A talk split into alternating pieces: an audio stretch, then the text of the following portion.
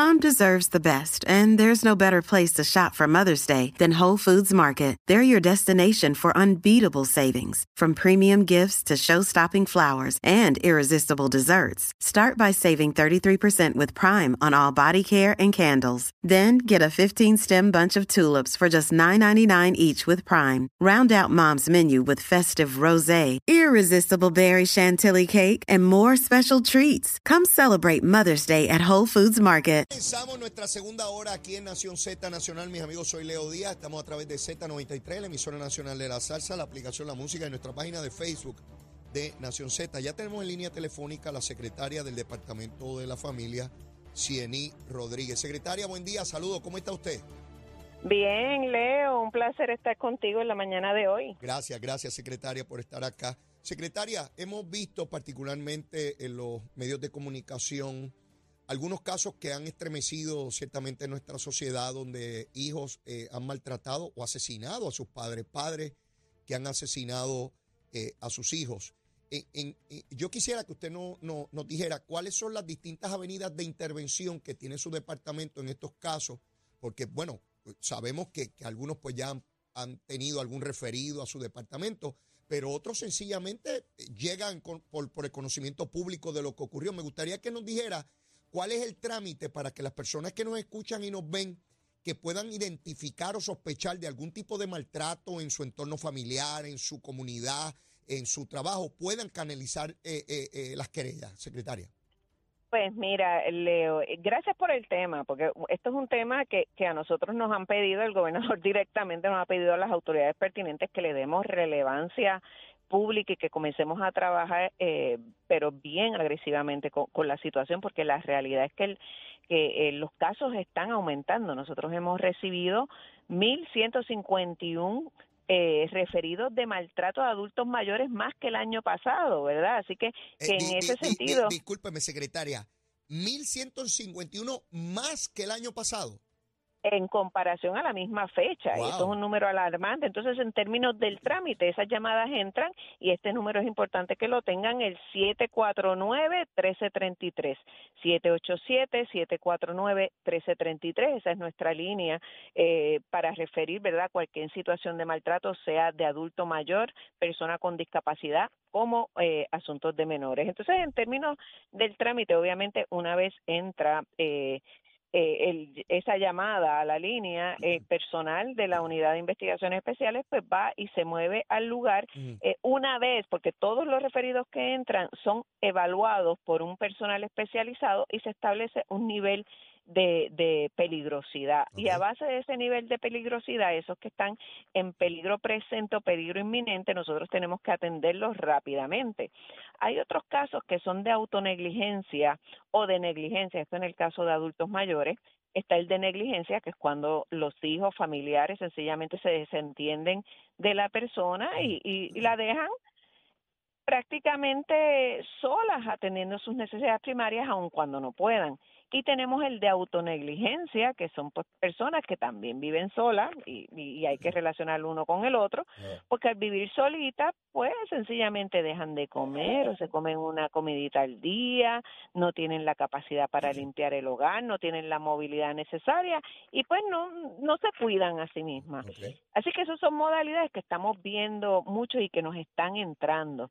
Son referidos que muchas veces refieren y perdona la redundancia, sí. vecinos o personas que de alguna manera conocen del caso. Así que por eso es que nosotros estamos haciendo un llamado a la a ciudadanía de además de llamar a la línea, mira, apoyar a, a estos adultos mayores en la Navidad, porque a veces un, un, a veces tenemos entornos y comunidades con gente bien capaz que está en su casa que puede darle la manito una vez a la semana.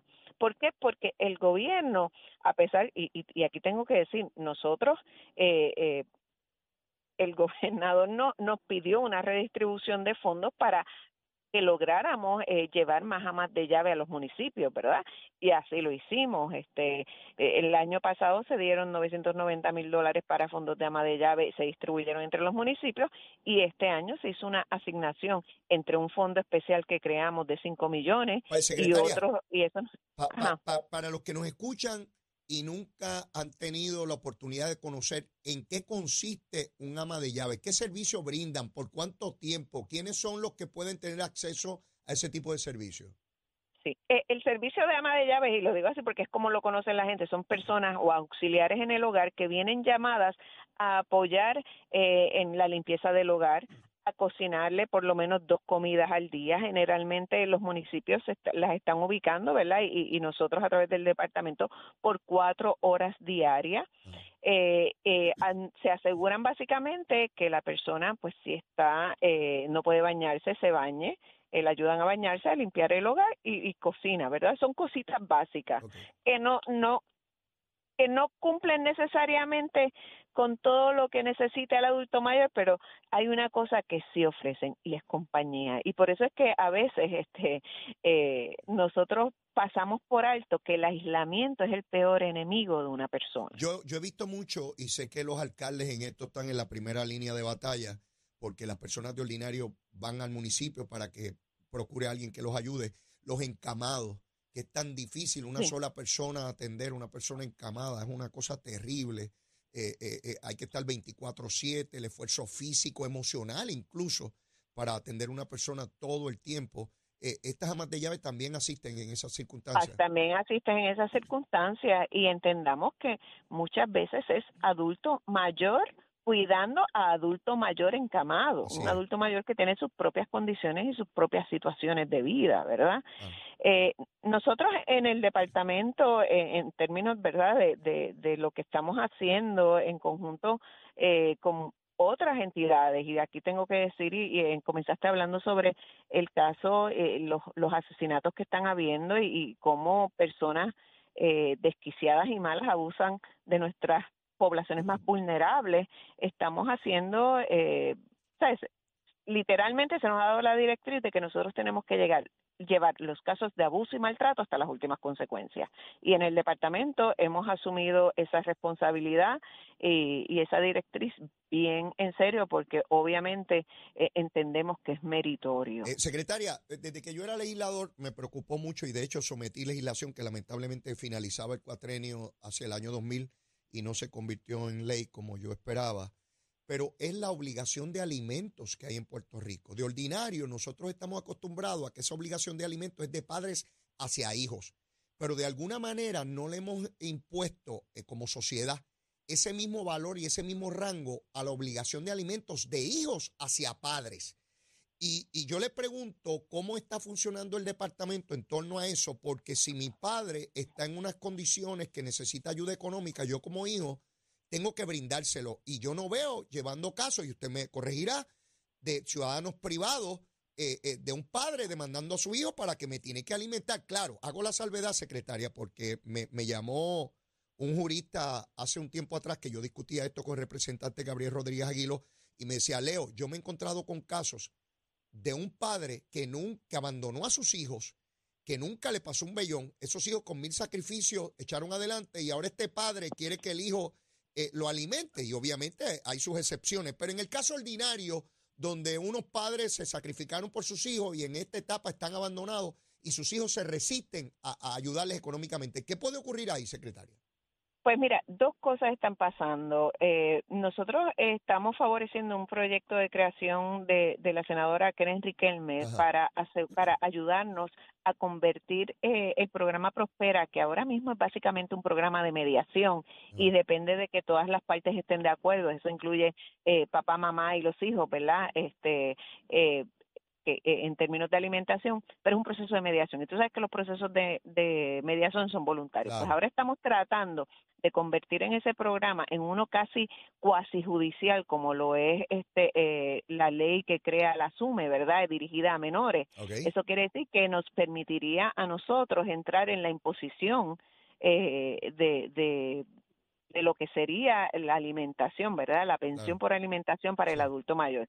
Eso amparándonos obviamente en la ley 121 que, que establece que sí que los que los hijos tienen una responsabilidad de cuidar a sus padres. Claro, Así que el marco legal lo estamos este hay que requiere unas revisiones eh, a nivel legal, ya se están trabajando en diferentes foros, así que una vez nosotros tengamos eso, realmente eh, vamos a tener la herramienta para asegurarnos que ese adulto mayor reciba lo, lo que se merece. Usted me dice que ese proyecto es de la senadora Riquelme.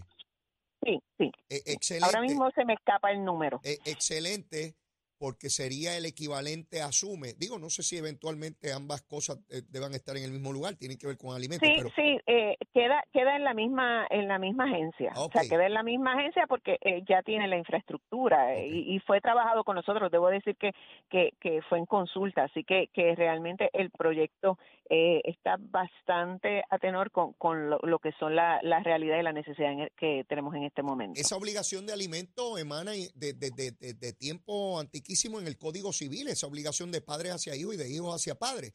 Pero de alguna manera, yo recuerdo aquí hace cuatro o cinco décadas atrás, alimentar a los hijos. Eh, eh, de hecho, en los tribunales no se llevaba nadie hasta que empezaron a, mire, si usted no paga su, eh, la pensión de alimentos, usted va preso y empezaron a aparecer los chavos de pensiones alimenticias. Aquí no puede ser secretaria. Yo sé que usted está a tono conmigo en esto. Que los hijos estén allí, olvídate de papi y de mami, espera que se mueren, entonces van para allá a ver la casita, a pelearse la casita para pa, pa la herencia. Mientras estuvieron vivos no los atendían yo te voy a decir más. Nosotros tenemos casos donde le congelan los bienes a los papás. El departamento tiene que asumir la subvención de, del adulto mayor en los centros, mientras sencillamente los hijos congelaron los bienes. Así no me, que no me diga eso. por eso, no por eso es que nosotros estamos y, y, y, y en esto te voy a ser bien honesta.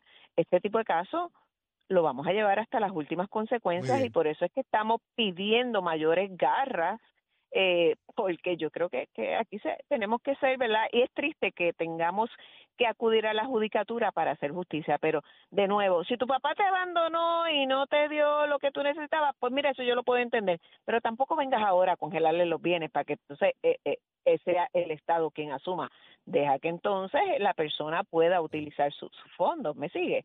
Así que, que nada, tenemos, eh, eh, es un trabajo que tenemos que, que ha comenzado, que tenemos que darle continuidad y que definitivamente es parte de, de los objetivos prioritarios en este momento de nosotros como en nuestra isla. Secretaria, vamos a los menores.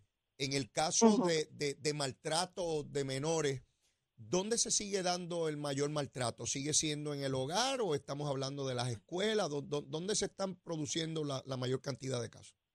Mira, definitivamente es en el entorno, es en los hogares. Este, ahorita te dije que los casos de adultos mayores habían aumentado en 1.151 casos comparado con el año pasado. En el caso de los menores tenemos 533 casos menos reportados que el año pasado. Okay. Así que algo se está trabajando. Sin, dicho esto, aunque los casos están bajando, estamos viendo casos mucho más severos. Ah, okay. Okay. Y eso, eso preocupa. Okay. Eh, eso es bien preocupante. Sí, de negligencia, eh, nos, el 25% de los referidos que estaban llegando eran por negligencia o negligencia escolar.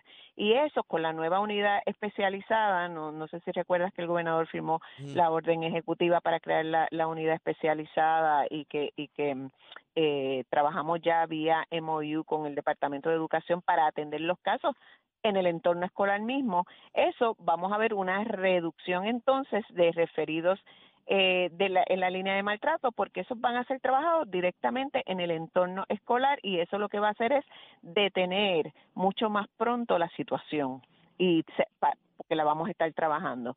Así que, que hemos estado identificando, uno, cuáles son las causales, dónde las podemos atender de manera preventiva y dónde nosotros tenemos que entrar.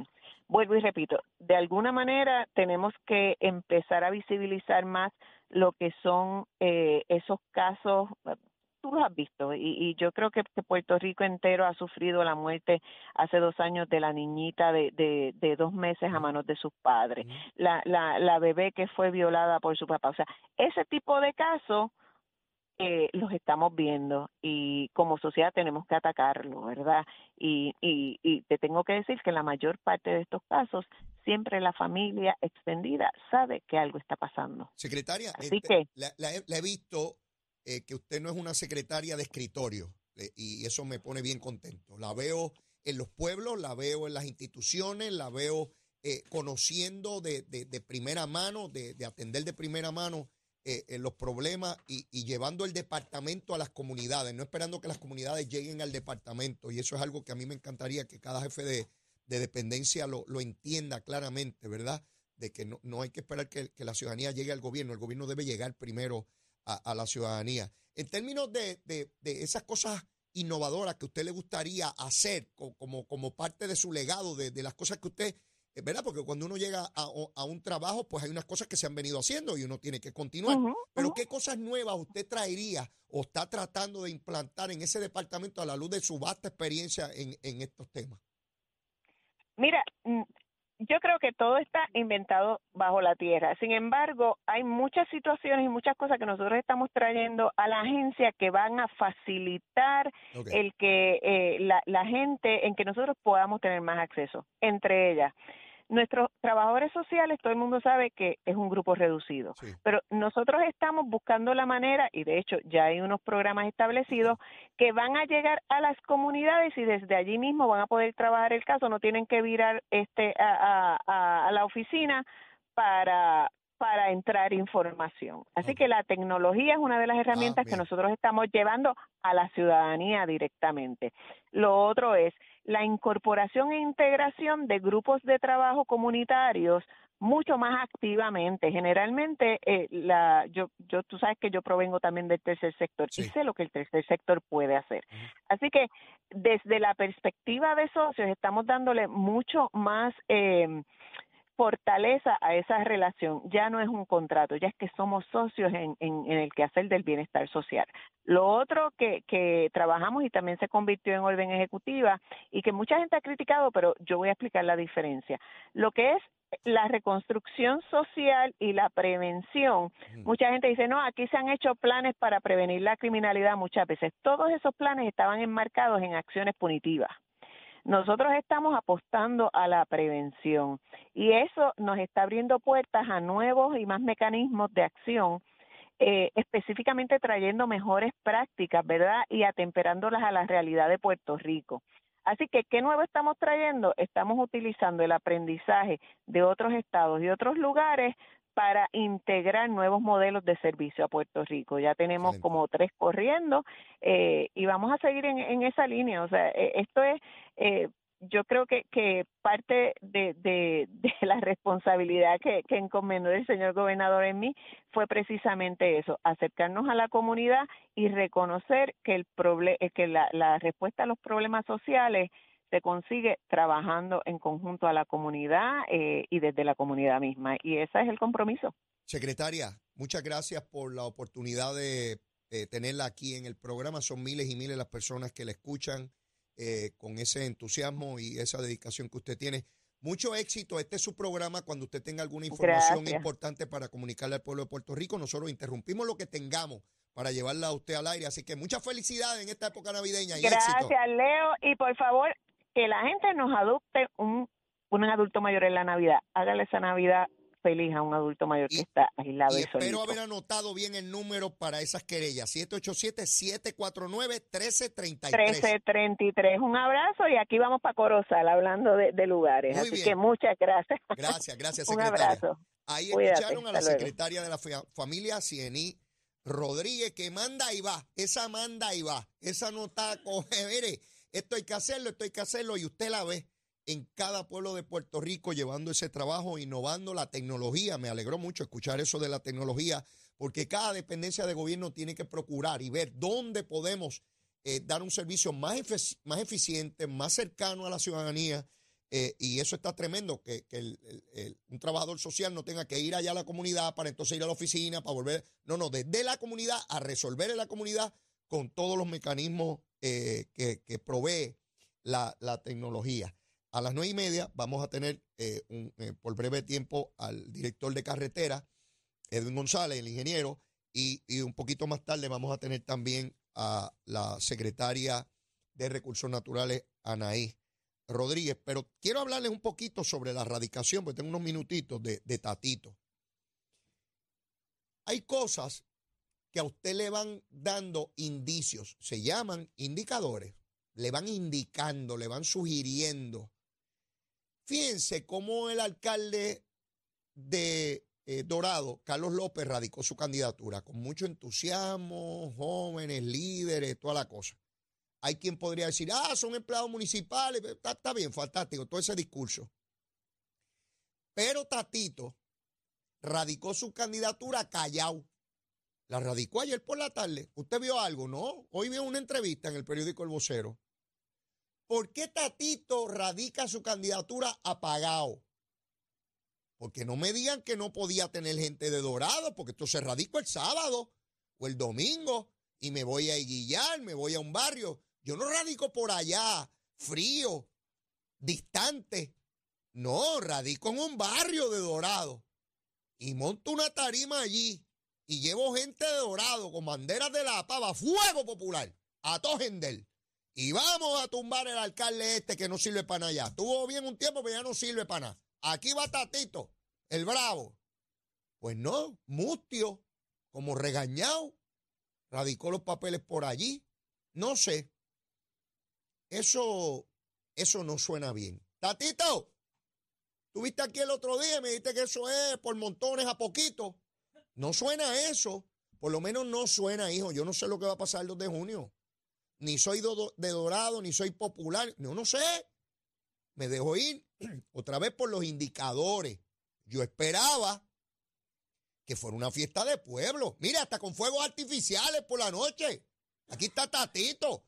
Tatito no es cualquier tatito. Esto no es cualquier tatito. Este tatito preside la Cámara de Representantes, el líder allí. El legislador hace tiempo en ese distrito de él que contempla Dorado. Esto no es cualquier tatito. No lo es. Pues yo esperaba que este tatito estuviera a la altura del tatito que es. Pues no, parece cualquier tatito.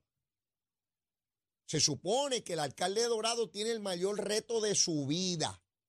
Y yo esperaba que la erradicación estuviera a la altura de esa amenaza. Es como la erradicación de Jennifer.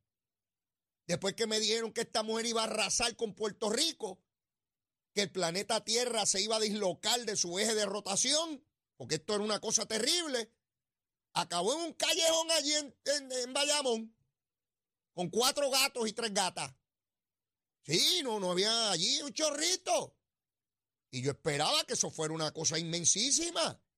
Se llaman indicadores que van sugiriendo que uno va mirando, calibrando, midiendo nivel de apoyo, de convocatoria, de efervescencia, de alegría, de entusiasmo, de esperanza, toda esa gusanga, toda esa gusanga, pero mire, no parece que por ahí jumea. Creo yo, a lo mejor me equivoco, a lo mejor me equivoco. Mire, yo tengo que ir a una pausa. Y luego de la misma, vamos a hablar con el director de carretera, porque el ingeniero, yo quiero que nos dé una idea de por dónde van algunas obras de infraestructura que yo sé que el pueblo está esperando y que son importantes. Y luego vamos con Anaí Rodríguez, la secretaria de Recursos Naturales, porque quiero que me explique por dónde andan esos procesos criminales de personas que violan allá en Salinas eh, eh, eh, leyes ambientales. ¿Dónde? Aquí, en Z93. Llévatela. Buenos días, Puerto Rico. Soy Emanuel Pacheco Rivera con información sobre el tránsito. A esta hora de la mañana ya ha comenzado a reducir un poco el tapón en algunas de las carreteras principales del área metropolitana. Sin embargo, la autopista José de Diego aún se mantiene ataponada desde el área de Bucanán hasta el área de Atorrey en la salida hacia el Expreso Las Américas. Igualmente la carretera número 12 en el cruce de la Virgencita y en Candelaria en Toa Baja y más adelante entre Santa Rosa y Caparra. Por otra parte, la 165 entre Cataño y Guaynabo en la intersección con la PR22, así como algunos tramos de la PR5, la 199 y la 167 en Bayamón, y la 176, 177 y 199 en Cupey. Por último, la autopista Luisa Ferré entre el área de Montelledra y la zona del Centro Médico de Río Piedras y más al sur en Caguas y la 30, desde la colindancia de Juncos y Gurabo hasta la intersección con la 52 y la número 1. Hasta aquí el informe del tránsito, ahora pasamos al reporte del tiempo. Para hoy, viernes 8 de diciembre, el Servicio Nacional de Meteorología pronostica para todo el archipiélago de Puerto Rico un día agradable, principalmente ventoso, soleado y cálido. Sin embargo, se esperan algunos aguaceros pasajeros en la región norte, el oeste y el interior en horas de la tarde. Hoy los vientos se mantienen generalmente del este, del este noreste de 6 a 12 millas por hora, con algunas ráfagas de sobre 20 millas por hora, y las temperaturas máximas estarán en los altos 70 grados en las zonas montañosas y los medios a altos 80 grados en las zonas urbanas y costeras. Hasta aquí el tiempo les informó Emanuel Pacheco Rivera. Yo les espero en mi próxima intervención aquí en Nación Z, que usted sintoniza a través de la emisora nacional de la salsa Z93. Llegó la